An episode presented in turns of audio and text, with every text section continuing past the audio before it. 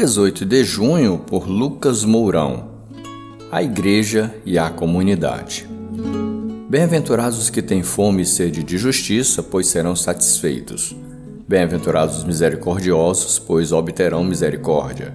Mateus 5, versos 6 e 7. O cristão anseia por justiça, acreditando nela e sendo justo em seus atos. Um crente consciente dos seus direitos identifica e apoia causas justas além de ter compromisso com seus deveres como cidadão. Portanto, um crente em Cristo Jesus deve observar e cumprir leis e seguir as regras estabelecidas. O cristão deve ter respeito e orar pelas autoridades de seu país, estado e cidade. Um crente sempre pratica boas obras, demonstrando assim amor ao próximo, sinalizando o reino através do exercício da compaixão.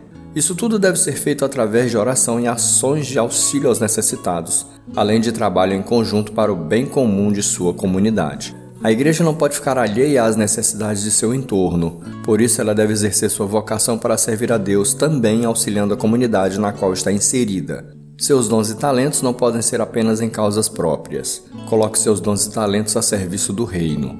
Devemos também ser pacificadores, procurando promover a paz e um ambiente propício e amigável que dê condições para pregar o Evangelho. Tenha certeza de que, se as pessoas enxergarem em você uma boa pessoa, estarão sempre dispostas a ouvi-lo.